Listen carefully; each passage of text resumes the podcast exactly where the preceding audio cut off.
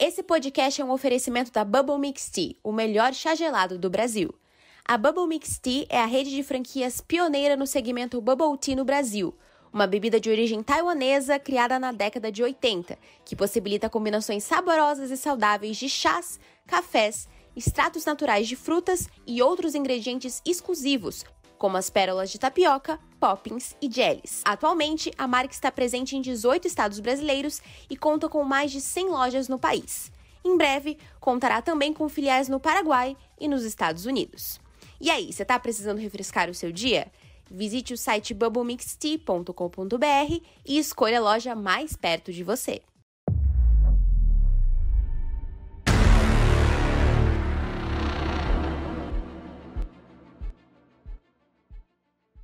Bom dia, boa tarde, boa noite a você que nos ouve. Sejam muito bem-vindos ao Overview. Aqui toda semana temos um assunto novo para tratar dentro do mundo geek. Sejam séries, filmes, desenhos ou jogos, você vai encontrar aqui conosco. Eu sou o MD, o seu jornalista de esportes, e a Marquezine carregou metade do filme nas costas. Olá pessoal, tudo bom com vocês? Eu sou o Xion e hoje vamos falar aqui não somos Timão e Pumba, mas hoje nós vamos falar que também gostamos de Besouro Azul. Cara, isso ficou sensacional. Sejam todos muitíssimo bem-vindos a mais um episódio do nosso programa. E dessa vez nós finalmente voltamos a falar sobre super-heróis. Besouro Azul é um filme que estava na linha do será que é só mais uma desgraça da DC? Ou finalmente será que eles vão acertar? Independente de como você estava antes do filme, de uma coisa eu tenho certeza. Você tava era louco para ver uma atriz brasileira em Hollywood, não tava? Então é isso aí. De qualquer forma, o filme entrega bastante pra gente, mas também não promete muito, o que é muito legal. Antes da gente entrar propriamente na história do filme, isso tudo só foi possível graças ao pessoal do aplicativo Pod. Beijo para vocês. Com o você tem acesso não só a facilidades dentro dos melhores shoppings aqui da, da, região, como também em descontos nas lojas, acúmulo de pontos com as suas notinhas, acesso aos eventos e muito mais. Como de costume também, quero agradecer o pessoal da Bubble Mix, linda, maravilhosa Bubble Mix, que está sempre acompanhando a gente nos pré-filmes com aquela turbinada no bubblezinho na fila de espera. A Bubble Mix tem lojas no Brasil e na gringa, e se você é de Curitiba igual a gente e quer ir ver Besouro Azul no cinema, com certeza vale a pena passar lá no quiosque da Bubble Mix antes, como eu faço toda santa vez. E o Sean já viu, toda santa vez eu faço isso. Exatamente. O MD não, não consegue passar no shopping sem passar na Bubble. Não e, dá. assim, né? Já aproveita, une o melhor dos dois mundos. Você vai, baixa o aplicativo da Pod aí no seu celular, já confere a programação, já confere todas as lojas no, shop, no seu shopping favorito, já confere a localização da Bubble Mix também através do aplicativo da Pod e aí você já vai preparado, né? A Pod já deixa tudo preparado para você, o horário do cinema, onde você tem que ir, qual andar, passa na Bubble Mix, pega lá a sua bebida favorita e curte um bom filme.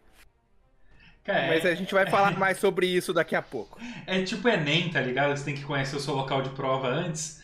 Pra, com o aplicativo da Pod você não precisa, né? Você vai lá, você já sabe exatamente tudo, todo o teu roteiro, você só chega na hora e segue o roteiro.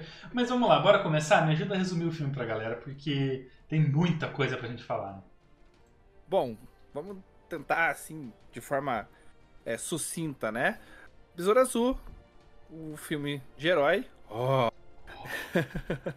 e aquele filme típico em que você vai fazer uma apresentação de quem é o personagem, é, como ele adquire os seus poderes e a luta básica né, dele. Nesse caso não é contra um vilão assim, oh, né? Então você é, vai ter a introdução. É aquele filme básico de introdução de um herói, de como ele chegou até aquele ponto. E é que uma coisa que eu fiquei pensando assim, Besouro Azul é um filme em que ele não foge do padrão, mas isso não é ruim. Por, e explico. Por quê? Porque a gente tem visto muito, acho que o pessoal querendo exagerar um pouco nos filmes, na fórmula, e isso tem feito com que a galera tenha baixado um pouco o hype em cima desses filmes de heróis, não só do universo DC, mas da Marvel também, das produções em geral. E o Besouro Azul é aquele filme que ele, ele eu vou ser, eu tô falando por mim. Não, eu não tinha expectativas absurdas e ele me entregou. Pode falar por nós dois.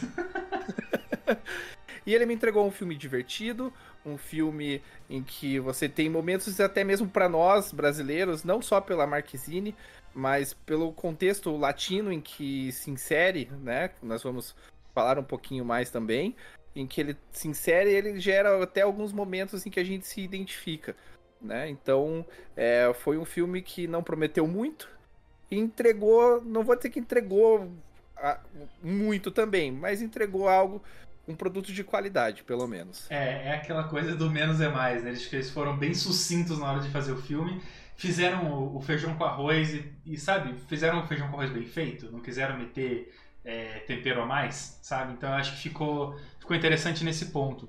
É, para quem não sabe, o Besouro Azul é um super-herói que ele não não é tão interessante assim a forma como ele ganha os poderes contra um Superman, que é tipo, uou, Krypton e viagem espacial e tal. No início do filme tem uma explicação meio chumbrega, que ficou bem ruimzinha de como o besouro chegou na Terra, né?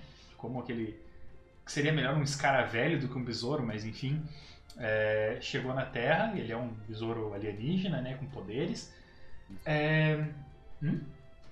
Não, só falei. Ah, e por ironia do destino, a, o cara que é de periferia, pobre, que tá para perder a casa, tem uma família inteira que mora com ele, sendo vó, tio, etc, etc, tá buscando emprego, consegue superpoderes. É assim, a gente conhece essa história, a gente conhece essa fórmula. Eu acho que é uma fórmula bem Homem-Aranha de ser, que é tipo, caraca, agora eu tenho poderes, uou, vou salvar a humanidade, que legal. Mas funciona, sabe? Pega, pega no nosso espírito de sessão da tarde, de infância, assim, que é assistir, se divertir, não ter uma coisa pesada, aquela coisa mais uh, Batman vs Superman, sabe? Que tinha uma coisa meio um filtro escuro, ou tipo a, a própria trilogia do, do, Batman também, né? Que tem aquela coisa de pode estar tá gravando de dia, mas tá de noite sempre. É, é legal, mas como você disse, não tentou inovar na forma fez o que é para ser feito e ficou é, ficou uma história, uma, uma jornada do herói bem construidinha, assim, início, meio e fim. Que ficou massa. E aproveitando o gancho que você colocou do, do Homem-Aranha, e também nessa questão que eu já comentei da identificação, né? Uhum. Eu sempre brinco que o Homem-Aranha, ele é um dos meus heróis favoritos, porque ele é muito gente da gente. Eu brinco com. Não é à toa que ele é, é o amigão da. Não é à toa que ele é o amigão da vizinhança. Né? Então, eu falo, o Homem-Aranha, ele é o cara pobre, é o, o, o, nerd que tá normalmente é zoado, é excluído, ganha poderes e continua naquela ali de querer tentar ajudar os outros e sem tirar vantagem daquilo, porque ele poderia muito bem tirar muita vantagem daquilo. Sim. Né? E a gente sente essa identificação, eu senti também essa identificação Aqui eu vou abrir um parênteses, eu confesso, a gente estava até conversando antes, né, no, no, nos nossos grupos, que eu não conhecia quase nada do Besouro Azul, eu só sabia que existia um Besouro Azul. Uhum. Então, é, se alguém chegasse e falasse qualquer coisa para mim de quem era, de onde veio, quem foi, eu ia acreditar porque eu não tinha a profundidade é, no personagem. Uhum. E daí, claro, antes de assistir a gente vai, faz uma pesquisa rápida, né? E o filme, assim, é, me entregou isso, essa identificação, esse lado mais gente da gente, de ser alguém que, não só, além do lado latino, que eu já falei, mas também por ser o cara da periferia, que foi, que tá tentando estudar, que tá lutando, que tá correndo atrás, e mesmo assim tá passando por dificuldades, mesmo assim, é, nem sempre as portas se abrem de forma tão fácil para ele, e que ele ganha aqueles poderes e mesmo assim ele continua na, na luta sem, sem querer pular os degraus, né? Sim. Sem querer se aproveitar daquela condição que ele recebeu. Muito pelo contrário. Ele quer ajudar, ele quer fazer algo bom, algo melhor com aquilo ali. É, cara, e assim, eu acho que a DC precisava de um personagem pique Homem-Aranha. Eles tentaram fazer isso com o Flash, de ser aquele cara engraçado, aquele cara perdido. Uh, que está lutando para manter a identidade secreta, sendo uma pessoa completamente uh, um Zé Ninguém na vida pessoal, né? E não deu certo. Simplesmente não deu certo. Primeiro porque o Ezra Miller cagou na vida pessoal dele. E aí isso obviamente refletiu na, no cinema, por mais que eles façam um bom, um bom Flash, e eu elogiei muito isso no nosso episódio sobre o filme Flash, mas não tem como dissociar uma coisa da outra. E eu acho que o Besouro Azul veio para ser para fazer esse papel, sabe? Para ser esse personagem pra gente. Porque, cara, querendo ou não, na Marvel, onde tem um Homem-Aranha, a galera tá bem louca. Tanto que, cara, o filme mais foda de todos do, do último. Das, dos últimos da Marvel foi o próprio Homem-Aranha, porque tinha três Homem-Aranha. Tinha o Tobey Maguire. Cara, tinha o Tobey Maguire, velho. O melhor pior ator de, de filme de herói que existe. Só, né? Que ele é muito ruim, mas é muito bom. Aquela cara de, dele colabora, sabe, com o personagem. E assim, eu acho que o, o Jaime, ele tem essa pegada Tobey Maguire, entende? Que dá, dá uma cara de o cara que não tem nada para ser um herói num filme de origem e que esse herói vai conseguir muita coisa para frente. A única diferença é que não se compara Mary Jane com com com Jenny Cord, né? Mas ok. É... Mas assim, eu acho que o filme surpreende já, já, já no começo, porque a gente percebe uma pegada. Eu não digo cyberpunk, porque se você fala em cyberpunk, você pensa, por exemplo, no Cyberpunk 2077, você pensa numa temática cyberpunk, já é muito mais pra frente. Mas você tem uma transformação da sociedade em cyberpunk em alguns, algumas coisas muito específicas que você, se você jogou ou se você está acostumado com RPGs, você vai reparar. Então, assim, é, características de mudança de partes do corpo por coisas mecânicas para aumentar o desempenho. Necessariamente militares, né? Tem ali, por exemplo, a própria, o próprio enredo do filme é sobre essa melhora de, de super soldados. É, por conta de um implante na, na, na, espinha da pessoa. Que é muito. Que é muito não, que é a mesma coisa que o próprio anime do Cyberpunk que a gente que lançou na Netflix, né? É, quando eles olham da periferia, quando eles estão em casa, sentados no telhado e olham da periferia para dentro da cidade, eles têm alguns diálogos sobre as grandes corporações e sobre onde é o lugar do pobre de ficar, que é onde o rico não quer ficar. É, e também olhar para aqueles grandes telões, aquelas grandes, aquele neon gigantesco da cidade, e onde eles estão ali é tipo simplesmente só um lugar normal. Então, é, tem muita coisa da temática cyberpunk que eles trouxeram que eu acho muito interessante. Porque o Besouro Azul, ele não é um, um herói qualquer. Ele não tá ali, tipo, o Flash correndo, ele não tá, tipo, Batman tacando bombas e, e etc. Que são gadgets legais, mas não são super futuristas. É, ele tem aquela pegada meio neon, aquela coisa meio, tipo, transparente e brilhante. Tem aquela coisa da tecnologia que a, a roupa pode criar a arma que ele quiser. Então, eu acho que combinou bastante essa temática com muito neon, com muita cor. É, claro que as cores extravagantes me irritaram um pouco, mas isso é bem questão de, de gosto pessoal, né? Mas, cara, eu acho que combinou bastante, acho que ficou bem legal. O que, que você achou disso? É, eles pegaram bastante esse contraste, né? É, entre dois, duas realidades. É, com essa pegada com a pegada latina do filme, eles deram muito foco nessa distinção de realidades nessa questão de é, onde é o lugar de cada um na sociedade. Uhum. E eles deixam isso muito claro em um dos diálogos, inclusive. É, a, a, irmã do Jaime, né?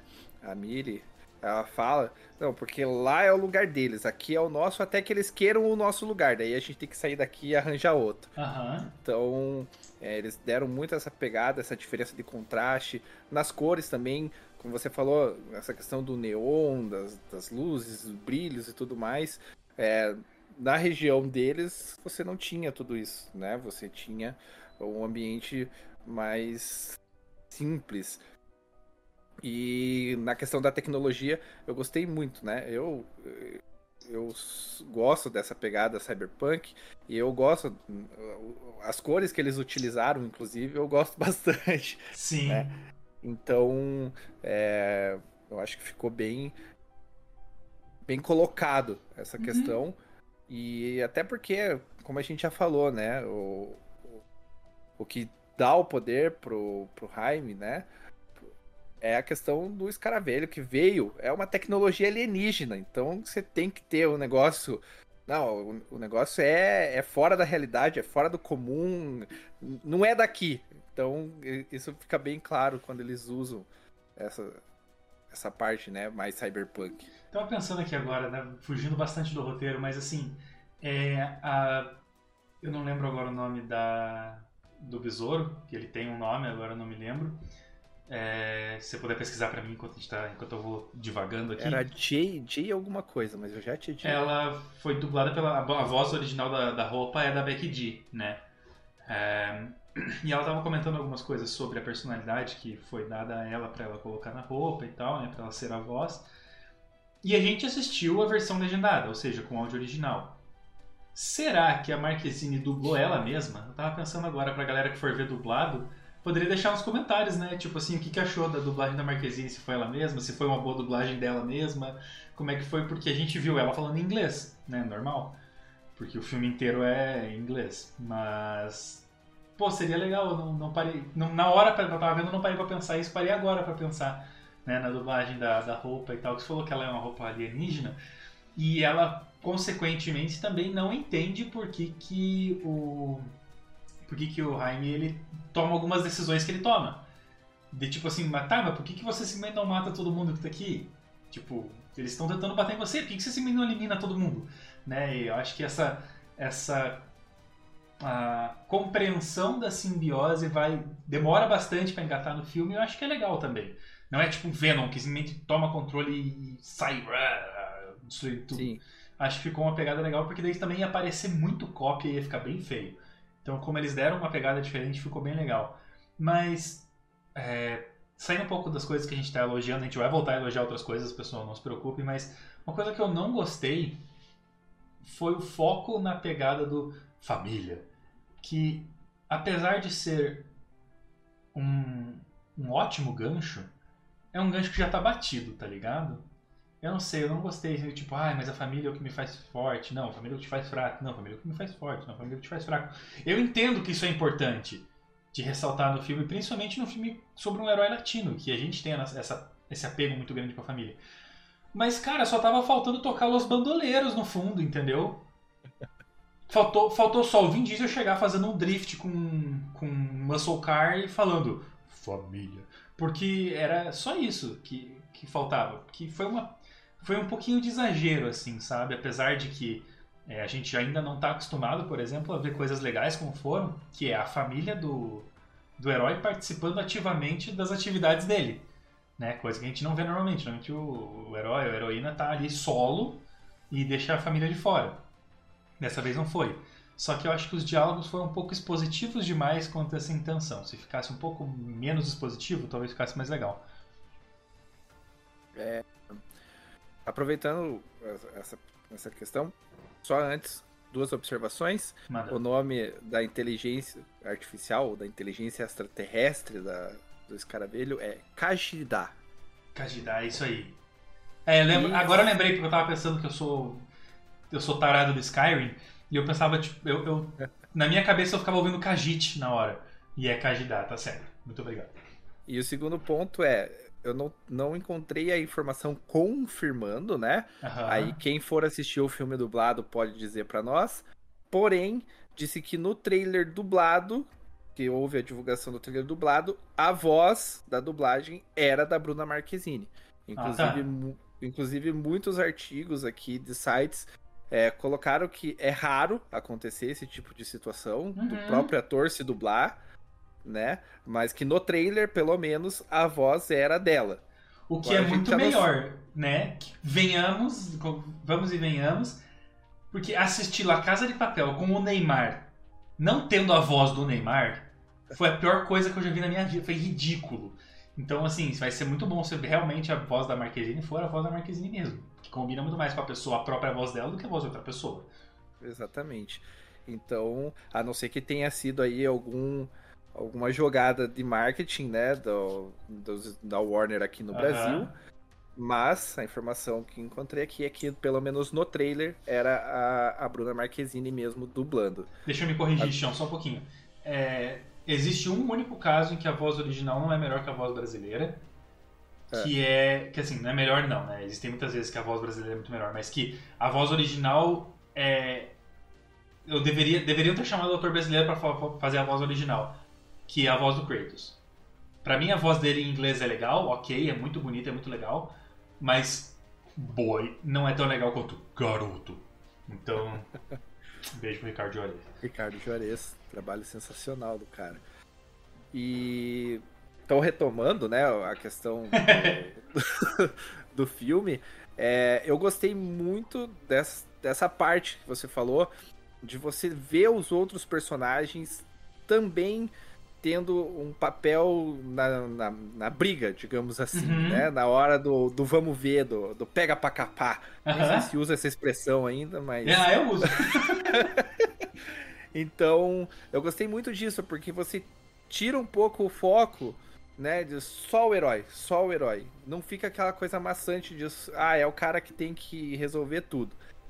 Mas daí também pega essa questão que você comentou, como se é, família fosse a palavra-chave para ele ter um surto, é, elevar o cosmo tipo ceia e do nada tirar forças do além, né? É, pra, pra continuar é, na luta. Uhum. Então, realmente, essa parte, inclusive, várias vezes, né? Talvez se fosse inserido uma, é, duas, mas é que é o tempo todo, né?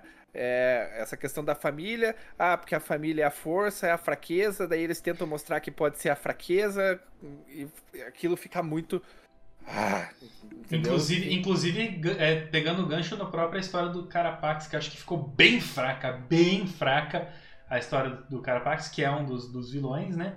É, interpretado pelo Raul Tru, Trujillo.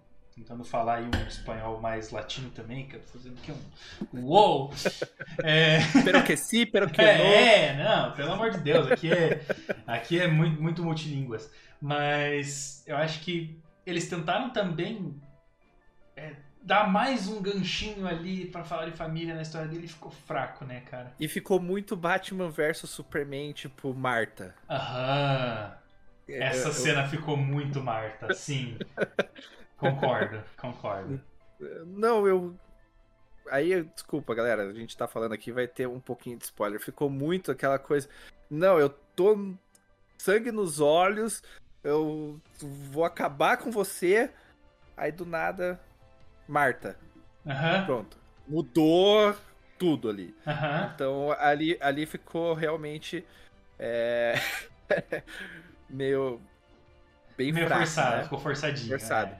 é. que daí reforça esse ponto que a gente tem, tá colocando, né?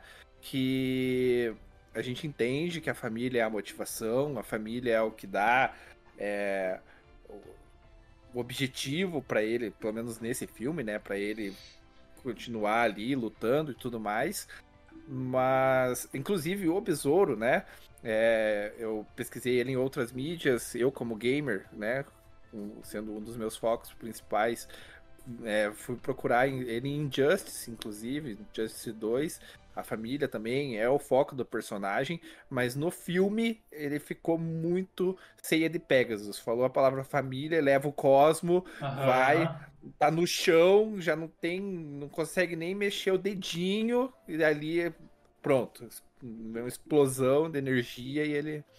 Sim. E, e só também falando da questão que você colocou da, da Kajidar, né? Uhum os íntimos Kaji, como o, o Jaime chamava ela já, é, ela é uma inteligência alienígena e ela fala, né? Eu fui criada para ser uma arma letal.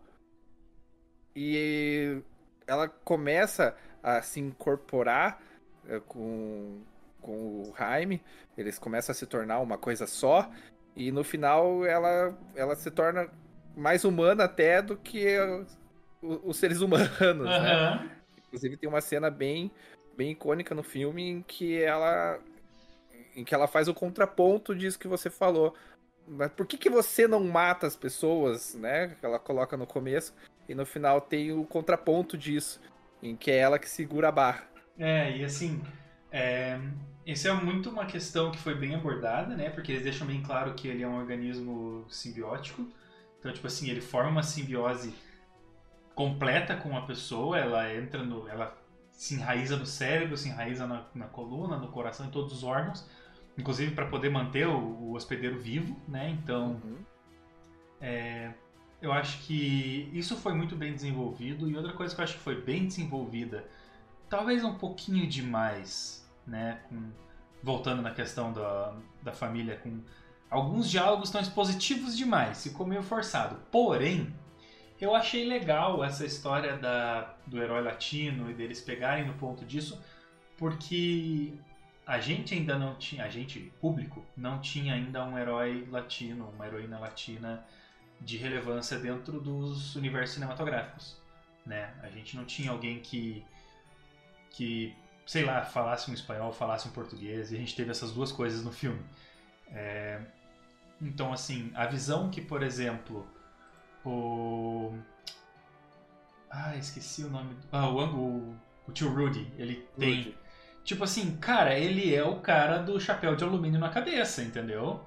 Que os alienígenas vão me buscar, o FBI tá atrás de mim ok, mas ele também passa muito o que é os tiozão que a gente tem hoje em dia. Todo mundo tem o tiozão do Zap que acha que o FBI tá atrás dele porque ele, sei lá, mano, pirateou um CD do Roupa Nova, tá ligado? É, todo mundo tem esse tiozão. Que tipo, ah, não, porque o Batman ele é um fascista e nós temos que lutar contra as grandes corporações. Todo mundo tem esse tiozão. E ele deixa isso bem claro. Inclusive, ele usa essas duas frases bem explicitamente no, no filme, né? falando sobre as grandes corporações e falando sobre o Batman sendo fascista. tipo, é, gente, ele é um tiozão revolucionário, a família do, do Jaime é uma família revolucionária, né? Uma família de, de, de guerrilheiros que né, só ele e a irmã não sabiam. É, e uma coisa que eu achei que ficou tão bem colocada, mas tão bem colocada, é um diálogo de 3 segundos que ele chega na, na torre onde ele vai encontrar a, a Jenny, né, na, na, Court Tower lá, e ele fala com a moça da secretaria e a, a primeira coisa que ela fala é as entregas, entrada de funcionários é lá embaixo. Cara, eu já ouvi muito disso e eu tenho certeza que muita gente que está ouvindo provavelmente também já ouviu muito disso, do tipo, aqui não é tua entrada não, os funcionários ficam para lá. Cara, eu já ouvi isso no meu prédio, tá ligado? Então, assim, é, a, a, gente como latino fora do país provavelmente já ouviu muito disso. E depois que ele fala que ele tem um encontro, né, tem uma reunião marcada com a Jenny, a expressão muda. E aí ele, ela fala, ah, qual é o seu nome? Ela, ah, ele fala, ah, é Jaime. E ela, então Jamie, espere ali. Ele, não é Jamie, é Jaime. Porque não importa se você tá nos Estados Unidos, se meu nome é Jaime, meu nome é Jaime, tá ligado? Não é tipo, ah, vou, você tá indo pra São Paulo, você não tá indo pra Saint Paul, tá ligado? Então, assim, uhum. porra, vamos falar o bagulho direito. E que é um respeito que não existe com os latinos fora da, da, nossa, da nossa área. Entendeu? Fora do Brasil, fora da América Latina, não tem esse respeito. Principalmente Europa e Estados Unidos não tem esse respeito com a gente.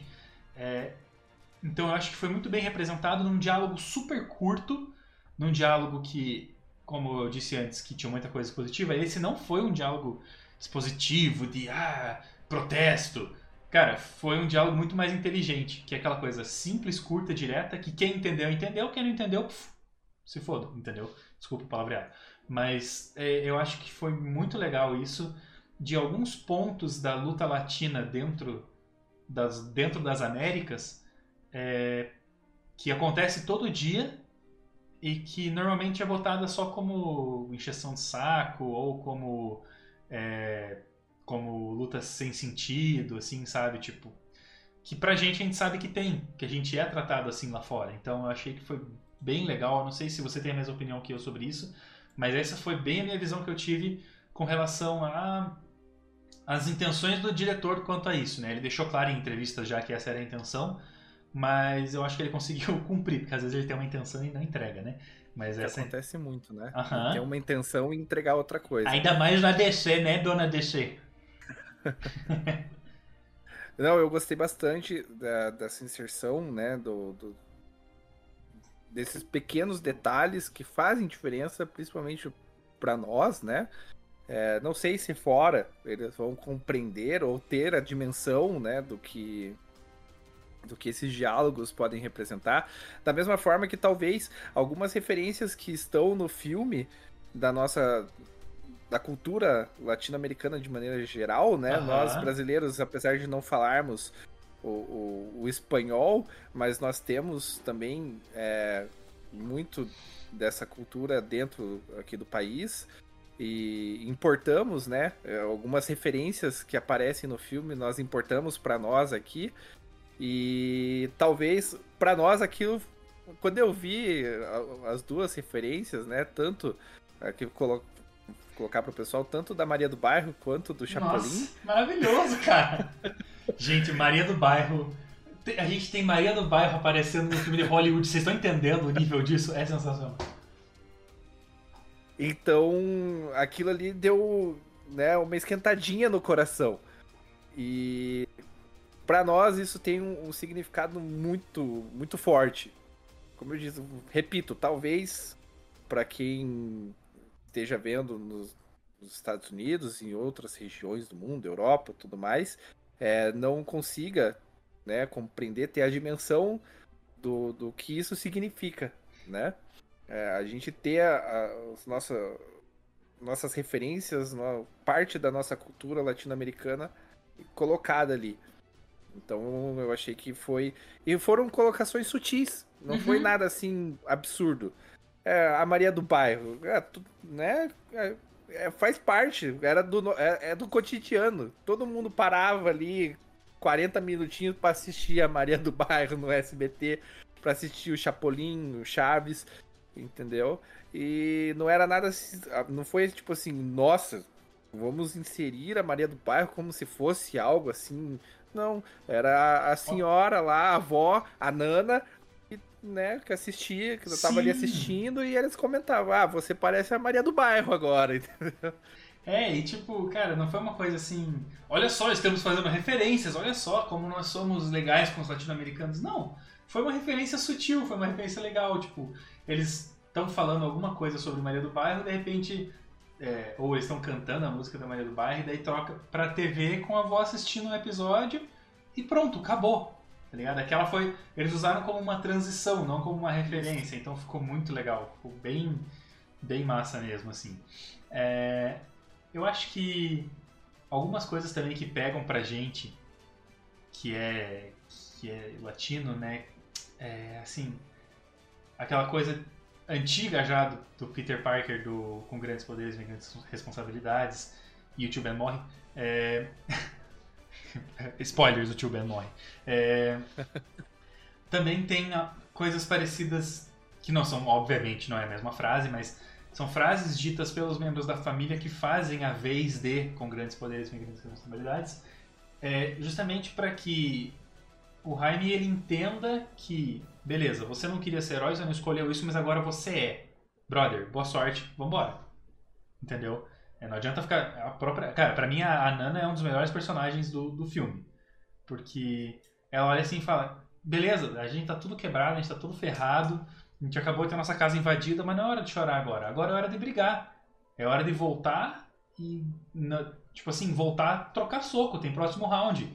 A hora que a gente. A hora que acabar, a hora que a que a luta terminar, que tocar o sino, beleza, aí a gente chora. Mas agora não é hora de chorar. Então, todo mundo cala a boca e vamos lá. Então eu acho que isso é muito legal. E, assim, uma das pessoas mais é, linha dura que tem ali e que surpreendentemente não foi colocada como uma personagem feminina fraquinha, chata que serve de apoio pro personagem principal é a própria Jane, que tinha tudo para ser a personagem da minha fraquinha salva pelo super-herói tá ligado? E não é. Então eu acho que isso ficou legal também. Ela tem uma coisa do tipo. É... Ok, eu não tô com superpoder, mas sou eu que mando ainda, porque eu sou foda pra caralho. Entendeu? Eu sou independente, eu faço o que eu quero na hora que eu quero, porque, porra, eu sou, eu sou fodendo Jenny Cord, entendeu? Então eu vou lá, eu pego minha moto, eu vou onde eu quero, eu.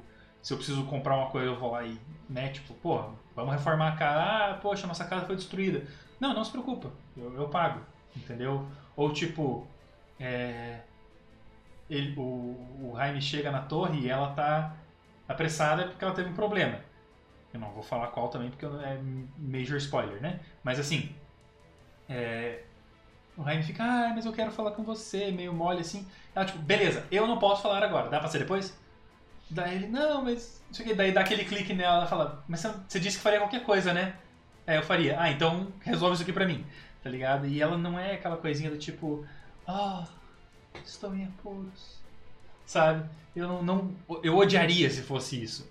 E graças a Deus não é. Então eu acho que, para mim, a Nana e a Jenny deram um show nesse filme, tipo, demais, assim. E a Victoria Cord, que é a, é, ela falou tia, mas tava com uma cara de ser avó. Eu não sei se entendi aquela árvore genealógica lá. Mas também dava vontade de matar a vilã. Foi uma boa vilã. Não sei o que você achou, mas eu vi vontade de desgranar. Então, é, aí a gente vai entrando no campo das atuações, né? Uhum. É, eu achei que o, o Cholo foi o que se espera, né? O herói que tá ali. Uhum. As atuações dele, a atuação dele foi ok. É, o tio Rude, né? Era o foi o alívio cômico do filme, era o cara que na hora no momento de tensão era quem quebrava aquela coisa, né? Então também em momentos muito bem colocados, nada assim forçado, o que muitas vezes até eu tinha um pouco eu, eu tinha um pouco de receio assim, porque o a DC, a DC tem muito dessa, né? Tinha muito dessa é, de às vezes forçar algumas situações. É, uhum na Liga da Justiça, Concordo. como você falou, eles tentaram fazer isso com o Flash, com o Ezra, e muitas vezes a coisa ficava forçada, né? E aqui não. E aí eu já não sei se foi um ponto, teve um dedinho ali do James Gunn, porque quem, quem não sabe, James Gunn é o responsável por produções como Guardiões da Galáxia, em que você tem muito bem colocado esses alívios cômicos. Quem assistiu Guardiões da Galáxia sabe, uhum. né? Que o cara, o cara sabe usar isso como ninguém. Aí eu já não sei se teve um dedinho dele, agora que ele é o, o Kevin Feige da DC, né? então, mas eh, a gente espera que sim, que isso né, venha né, se tornar constante dentro desse novo, desse novo DC Universe. E, e daí a gente vai é, pra, pra Susan, né? Que é a, a vilã, Vitória Cord. É a Susan, né? É. Susan. Eu não vou saber falar sobre o sobrenome. direito, eu já. Mas é, se, se, escreve Sarandon com S. Boa sorte para você tentar pronunciar isso, pessoal. Mas é assim que escreve. então, é, ela já é conhecida, já teve né, várias, vários filmes conhecidos aí. Se não me engano, é... ela fez Alien, não fez? Deixa eu dar uma olhada é, confirma que agora de cabeça eu não me recordo. Eu sei que ela já teve em várias produções e ela segura muito, muito bem uh, essa questão da vilã. Não é uma vilã, assim, não é uma vilã com uma história extremamente marcante, é, com motivações, assim, a motivação dela é, ela é uma, uma mulher poderosa. Quer ficar e... rica, mais rica no caso. Exatamente, e que ela tem um sentimento que ela carrega, é, aí pelo menos o que eu entendi da árvore, gene... da árvore genealógica, né? É, ela e o pai criaram a empresa e ela achou que quando o pai morresse, né, como ela ajudou ele a construir o Império Cord, é, ela ficaria com o controle da empresa. Mas o pai falou: não, o meu filho homem é, é esse aqui. Então é ele que vai ficar com, com a empresa. E, e ela tem essa, muito essa visão de ganhar dinheiro. Ela só quer ganhar dinheiro independente do que tenha que vir a ser feito, mesmo que seja construir milhares de super trajes que podem destruir o, a Terra. É, assim, é, primeiro eu confirmei aqui, ela fez a Ripley em Alien, tá? E segunda coisa, eu, ela também é um grande estereótipo do americano, né? Que é aquela coisa tipo todo mundo do todo mundo que é latino tem o mesmo sobrenome, foda-se, Brasil fala espanhol, foda-se. É, e eu, o que eu me importo é com, a, com, a, com o lado militar da, dos Estados Unidos da América, porque nós somos os Estados Unidos da América. Então, tipo assim, segundo ela, ela salvou a vida é, do, do, do Carapax, depois de as armas que, ela, que a empresa dela produzia mataram todo mundo da família dele, né? é, salvou a vida dele, fez todos os experimentos, usou ele como bonequinho de teste, como é, em inglês tem essa expressão que é o guinea pig, né? Como um porquinho da Índia. É, faz, fez tudo o que queria com ele e na cabeça dela, ela, nossa, super, super ajudou ele. E ela fazia chantagem emocional com ele, tipo, supostamente apaixonada por ele, mas na verdade ela estava apaixonada pelo que ela criou, né? Que justamente é também aquela pegada mais cyberpunk, que aquelas mudanças no corpo e tudo. Ele virou, inclusive, muito parecido com o. Ai, cara, agora me fugiu o nome dele. Que é do Cyberpunk 2077. Que é o, aquele cara da Maquinon, que ele é, já virou uma máquina de tanta modificação que ele tem. É, Adam Smasher. Pra mim, o Carapax virou Adam Smasher, assim, no fim das contas, sabe? Quando ele tá completo. Porque, cara, não é mais humano, né? E basicamente isso que a, que a Victoria representa. Ela representa, tipo, a, o superpoder de um mega empresário americano que realmente está cagando pro resto do mundo. Só o que importa é os Estados Unidos da América, os, os latinos sempre serão funcionários e pessoas dispensáveis. E armas. Uhul! Armas, tá ligado? Então, é, eu acho que é por isso ainda mais que a gente acaba sentindo um pouquinho mais de, de aquele nojinho, sabe? Aquela, aquele ranço pela pessoa, justamente porque ela é tudo que representa as pessoas que tratam mal a gente. Entendeu? Então, não que nós sejamos também, ai meu Deus, coitadinhos dos, da América Latina. Não. Mas é que, cara, é um puta preconceito que rola e a gente tá acostumado com isso. Então, querendo ou não, a gente pega aquele, aquele nojinho. Exato. E. Então, é, e a, a Susan segura muito bem, mesmo em momentos em que parece que o negócio dá uma enroscada ali uhum. no, na, na, no, enredo, né, no roteiro. Ela segura muito bem, né? Baita atriz, para não usar outra expressão aqui. Ia ficar bem feio, é... né? Realmente. e daí a gente parte para outra para outra atuação que daí aqui eu vou dizer assim, me surpreendeu. Me surpreendeu porque eu, eu imaginei, por ser um, uma primeira atuação fora do país, uhum. é, o idioma, é, mas ela, ela segurou muito bem o tranco. Sendo muitas vezes quem segurava o, o filme, de uma maneira geral. Pelo menos a nossa atenção era ela quem segurava por um tempo, não por qualquer outra coisa, não seja tipo a boa atuação, né? Pra não ficar parecendo estranho que eu tô falando aqui, mas, né? Tipo assim. Não, porque sério, podia ficar muito parecendo estranho, tipo, segurando a nossa atenção, mas é porque às vezes a cena tava fraca e era ela que salvava, né? É, até pra não pensarem, né? É, não, não existiu em momento algum. E, vamos lá, né? De quem nós estamos falando? Estamos falando dela, né? A nossa. A perfeita. Representante é a Bruna Marquezine. É, inclusive, é, aí a gente entra naquele mundo dos haters, né? Como uh -huh. já dizia Taylor, Taylor Swift, haters gonna hate. É, hum. Então, quando foi anunciado que Bruna Marquezine estaria no elenco do filme, muita gente já começou. Ah, já tiltou, a... já. Exatamente.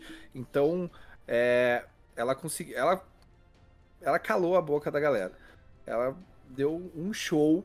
Muitas vezes o, o restante, né, o, o, o elenco ali da família tava naquela coisa que a gente já falou, meio né, forçada, tudo, e ela parecia, não, deixa comigo que agora eu assumo a bronca aqui, o negócio é comigo, e é, Brasil Zil Zil.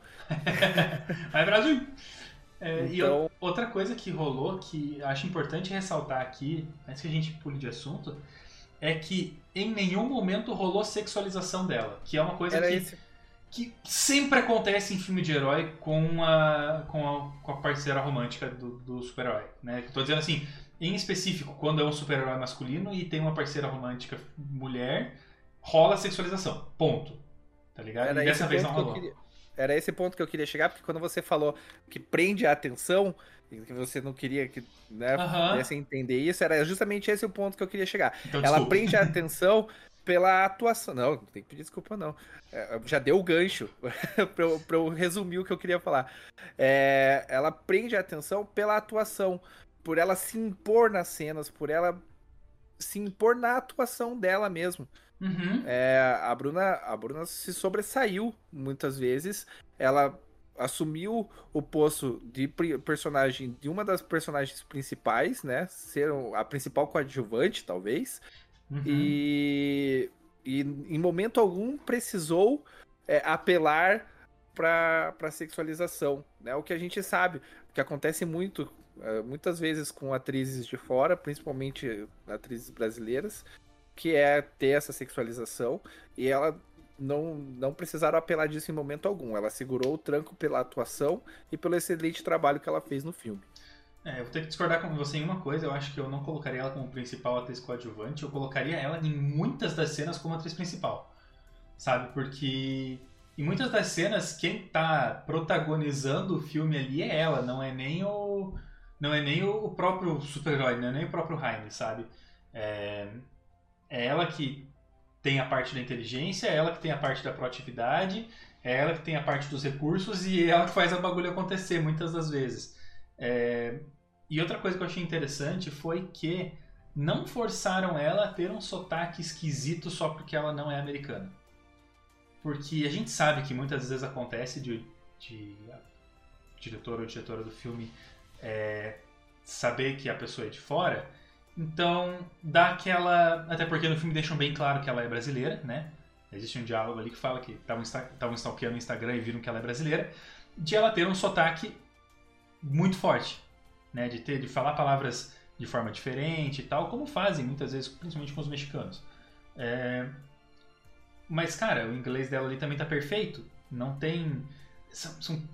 Se tiver, são pouquíssimos traços de sotaque que são perceptíveis. É... Só se você prestar muita atenção. Mas, cara, tá impecável o inglês ali, as expressões, a forma de falar, é... a, a, a dicção também tá perfeita para uma pessoa que não nasceu falando inglês, entendeu? Não nasceu tipo num país que a língua materna é inglês e passou a vida atuando em novelas, coisas tudo falando em português.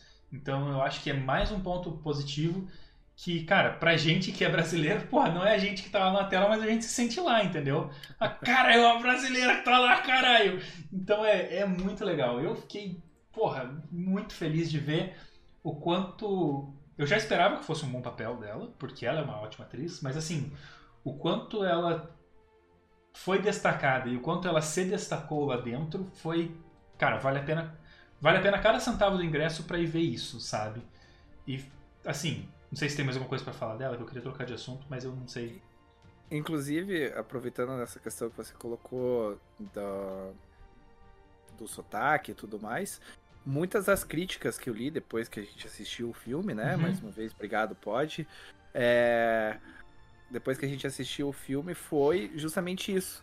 Pouquíssimas vezes se viu uma atriz, principalmente brasileira, que foi fazer um filme fora, um filme hollywoodiano, é, apresentar tão bem é, essa, essa questão né, do, do, do inglês. Uhum.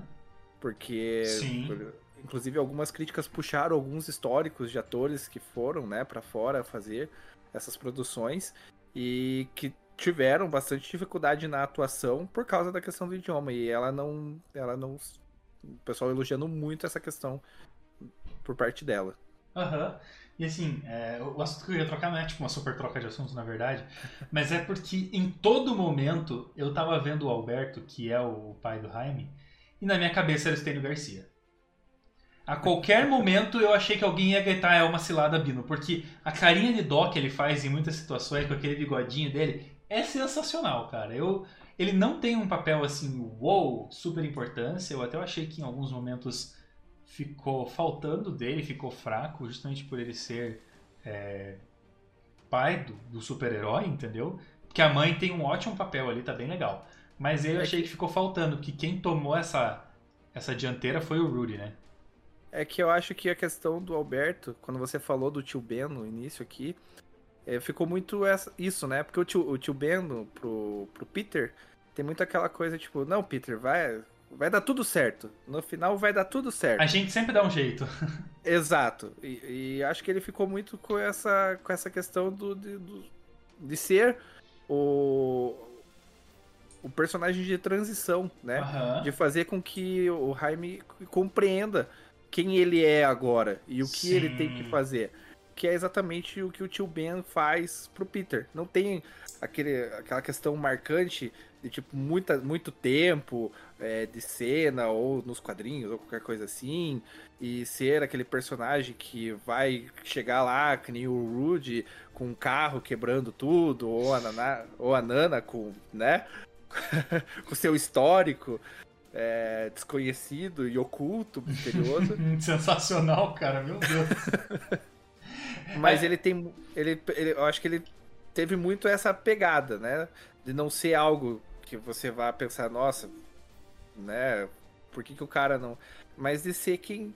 Aquele personagem que, não, vai dar tudo certo. Confia e acredita e vai descobrir quem você é agora.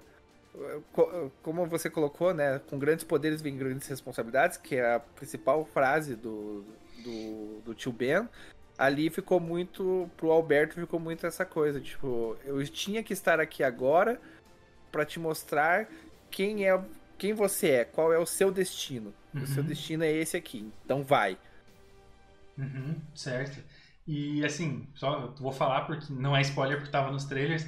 Mas, cara, você vê uma senhorinha que já é avó com uma minigun colorida, atirando tiro azul pra tudo quanto é canto e gritando é, alguma coisa do tipo abaixo os imperialistas, uma coisa assim.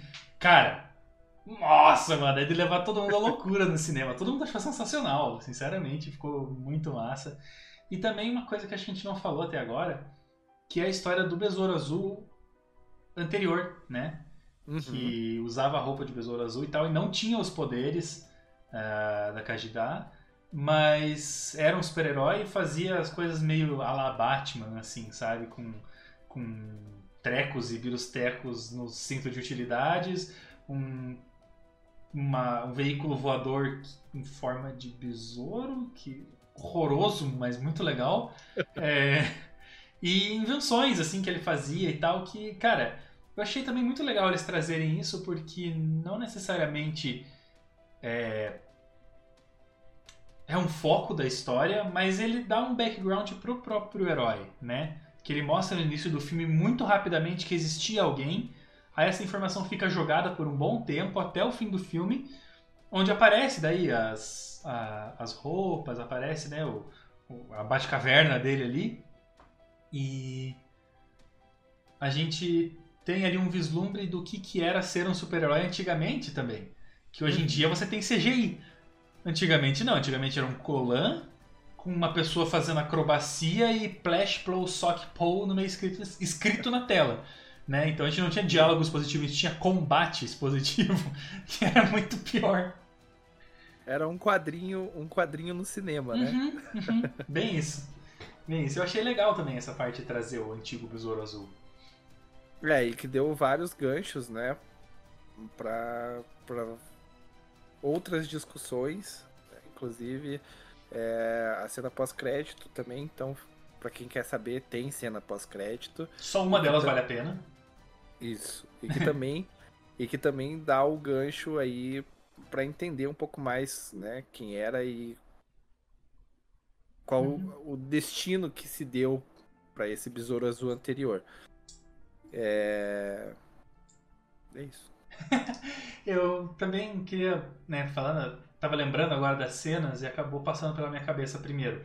A primeira cena do quase beijo uh, entre a Jenny e o, e o Jaime, que é uma cena que ela tá falando da família, e logo depois, porque ela já não tem mais família, né?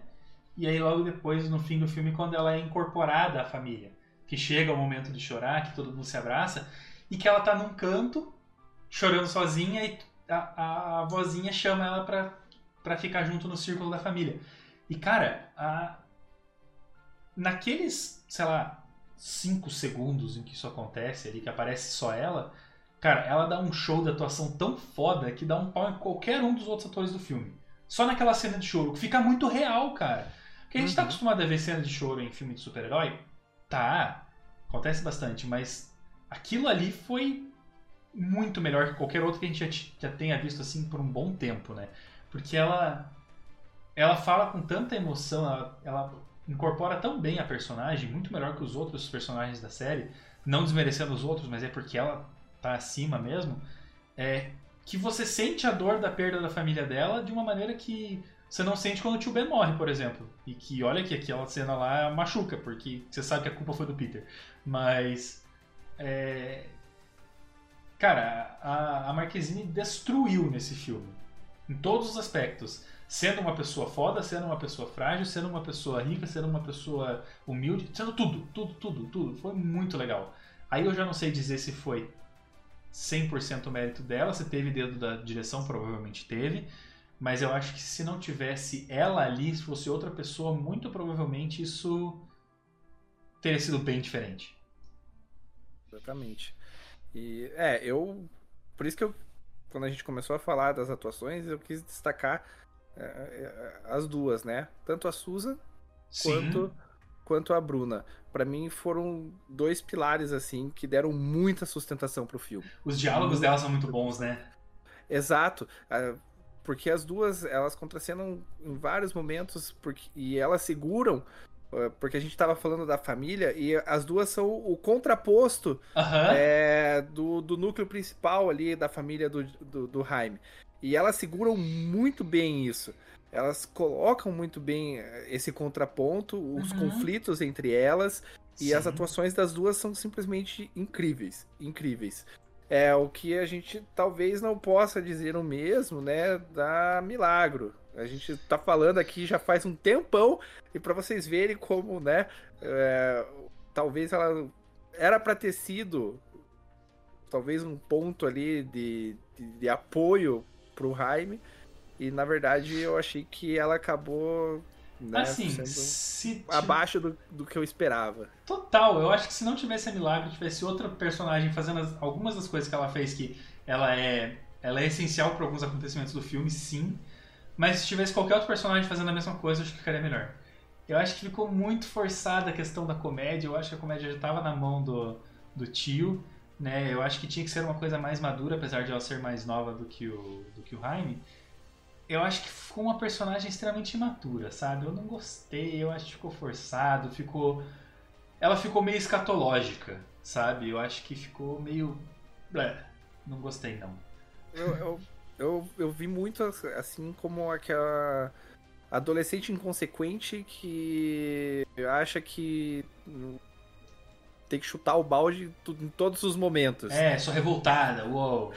Desde o primeiro é. diálogo dela no filme, né? Exato. Que a então... família tá querendo receber ele chegando da faculdade e tal. E ela tá tipo, ah, tá, eu tô com essa bosta desse balão. Ah, isso eu não vou contar notícia ruim. Notícia ruim tem que contar. Querida, para de bater boca com teus pais, tá ligado? Vai receber teu irmão que tá chegando. Então, eu acho que. Daí a gente também não sabe. Achei que a atuação também ficou. Ficou fraca. Ficou. É, eu também vi algumas questões que. No, na história original, a, a Milagro ela é mais nova ainda uhum. do que foi colocada no filme e que eles quiseram colocar ela como essa jovem, né, adulta ou quase adulta, como justamente para tentar dar um pouco mais de relevância à personagem nessa questão do, do, do Jaime, dele, né, tentar nessa evolução do, do personagem dele, ela ser um suporte, mas eu achei que ficou muito forçado, muito essa questão da adolescente inconsequente e que tá o tempo todo reclamando de tudo. Quando ela não tá reclamando dos pais, ela tá reclamando do trabalho. Quando não tá reclamando do trabalho, tá reclamando da Jenny. Quando não tá reclamando da Jenny, tá reclamando dos Cord. Ela tá sempre reclamando de alguma coisa. Então. Mentira, tem um momento que ela não tá reclamando. Tem quando ela encontra aquela luva lá e ela fica tipo, ah, eu vou dar soquinho. Aí ela não reclama. Então, e a atuação daí também, na minha opinião, ficou abaixo dos demais. De todos ali, a gente falou do Alberto, né, que ele não tem um, papel talvez tão é, presente, mas a, a da Milagro para mim, apesar de estar mais presente de todo o núcleo ali, é, para mim ela foi que ficou abaixo, abaixo do esperado. Aham, uhum, concordo, concordo plenamente. É, então eu acho que alguém tinha que ficar abaixo, né? Estando perto de tanta gente que mandou bem pra caramba. É, afinal de contas, no final das contas, na verdade, eu acho que, querendo ou não, é um filme muito melhor do que os outros que a DC já tinha feito e é um filme muito bom, né? Pra gente que tá acostumado aí com alguns. com o nível que estão os filmes de super-herói hoje em dia, que tá bem saturado e tal. Eu acho que é um filme que reacende essa nossa chama de vontade de estar perto de um super-herói, de se, se, divertir principalmente, porque é um filme extremamente divertido, apesar de ter muitos, muito papo sério. É um filme que diverte a gente bastante. É... No fim, eu acho que é um filme que super vale a pena ir ver, sabe? Vale cada centavo do teu ingresso. Não é Vingadores Ultimato, não é Vingadores Guerra Infinita, que você sai lá se esgoelando de chorar, ou puto da cara, ou algo assim, ou amando a forma com que o Thanos é representado. Mas tem uma boa vilã, tem um bom vilão, tem bons personagens secundários, tem bons personagens principais. Eu acho que é um filme que vale a pena assistir. É, como a gente colocou no início desse programa, né? É, eu comentei, é aquele filme que não foge da fórmula. Uhum. E isso não é ruim, né? Porque a gente fica sempre esperando, não, porque tem que sair, tem que sair da fórmula, tem que fazer algo extraordinário. E muitas vezes não, muitas vezes a gente só quer sentar no cinema para ver um filme de herói em que ele faz o que, herói fa o que heróis fazem, né? Então ele segue a fórmula, a fórmula, apresenta o personagem de forma ok, não é nada também absurdo. É, até o MD já comentou sobre como ele adquire os poderes, né? É, também não é algo assim, ó, mas ele, ele entrega ele entrega diversão com certas doses de emoção e sem fugir da fórmula básica de todo filme de herói. E isso não é ruim. Isso não é ruim. Sean, uma nota e um veredito. Uma frase para resumir o filme. A minha nota vai ser 8. Talvez influenciada porque realmente eu não estava com grandes expectativas sobre o filme. A minha maior expectativa era realmente ver como se sairia Bruna Marquezine, né, como nossa representante lá em, em Hollywood nesse uhum. momento. E o filme me surpreendeu pelas referências, é, pelo, pela pegada que a gente se identifica e, como eu falei, por divertir sem fugir da fórmula, sem ficar forçando demais certas coisas.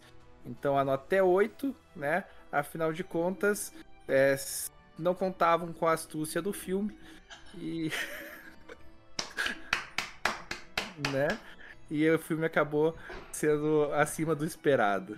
Que referência sensacional, Chão. É, é, eu, eu também, eu, eu acho que eu coloco um 8,5 porque eu não esperava nem um pouco o destaque que a Marquezine teve e como brasileiro eu quero dar uma nota maior simplesmente por causa disso. É, que eu tava pouco esperançoso imaginando que a Marquezine ser só mais uma coadjuvante muito da fraca, justamente por ela ser uma estreante em Hollywood. Então, meu veredito, copiando aí o canal Cinema Sins, meu veredito é Aunque digam que sou, um bandoleiro donde voy, porque família, né? Então, é... cara, filme sensacional, antes de a gente finalizar aqui, só agradecer novamente a Pod por ter feito o convite pra gente. A gente foi assistir no IMAX do Palladium aqui em Curitiba. Cara, assistir no IMAX é outro nível de experiência. É... E agradecer também a Bubble Mix, que tá sempre com a gente, e eu tô sempre marcando eles no Instagram, porque eu tô sempre tomando Bubble Mix. É... o nosso ponto de encontro, inclusive, no shopping já é a Bubble Mix, né? Tipo, galera, cheguei onde é que vocês estão? Estamos na Bubble Mix e encontramos lá. A gente sempre se encontra na Bubble Mix, que é do ladinho do, do cinema. É, um agradecimento a vocês todos que estão ouvindo a gente até o fim aqui. Esperamos que vocês curtam assistir o filme, que vocês vão lá, assistam o filme e depois venham dizer pra gente o que, que vocês acharam, o que, que vocês concordam com a gente, o que, que vocês discordam da gente. É, e uma última coisa, não menos importante, aliás, uma das mais importantes, que é vão no Instagram do Xion, que com certeza já vai ter meme logo logo sobre isso no, no Instagram dele. Então, vão lá, é bom demais, velho, é bom demais. Eu racho o bico de. Eu vou, ó, eu vou dar um spoiler aqui, porque na verdade eu já queria ter feito esse meme, mas eu falei, eu vou esperar alguns dias, como o filme saiu muito recente, uhum. né? Porque tem um, um momento do filme em que a gente estava falando, né, sobre os idiomas e tudo mais, e tem um momento do filme em que a língua portuguesa aparece. Uhum. E, e, e, esse momento é, trata também sobre questões familiares, né, em que a vilã fala, eu queria que certa pessoa estivesse aqui, e daí a, a Jenny fala: Eu também, né? E eu ia, já que nós estamos falando do universo DC, eu ia colocar um personagem que infelizmente não tem o pai, né? Então eu ia. Né, um spoiler de um, de um futuro. Ai, ai, não, cara, não fala. Que errado, Sean. Que isso, cara. Então você já tem um spoiler aí de um futuro meme que provavelmente deve sair na próxima semana, tá?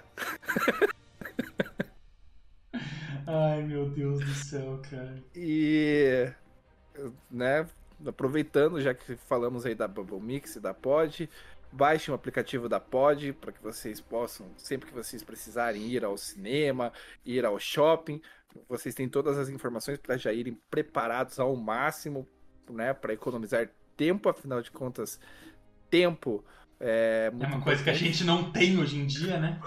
Exatamente. É, já aproveita, depois que você tiver tudo organizado pelo aplicativo, vai lá na Bubble Mix, com certeza depois que vocês tomarem a primeira vez, o MD está aqui de prova. Quando você tomar a primeira vez, você nunca mais vai parar. Sim. E segue a Black nas nossas redes sociais, né? A gente não é o Dr. Fran, mas a gente pede sempre, sigam em todas as nossas redes sociais, sigam lá no Instagram, sigam é, no Twitter, deem, se inscrevam aqui no YouTube, no Spotify, na sua rede social favorita. E a gente conta sempre com o apoio de vocês, curtindo, comentando, deixando a sua opinião, porque a gente está numa constante evolução e a opinião de vocês é muito importante, o feedback de vocês é muito importante para que a gente possa melhorar cada vez mais. E também sigam os membros aqui, né, do, do da Black Company, para dar aquela moral para todos nós, galera. É isso, muito obrigado. É isso aí, pessoal, a gente vai ficando por aqui. Até o próximo programa. Um beijo e até mais. Beijo do gordo.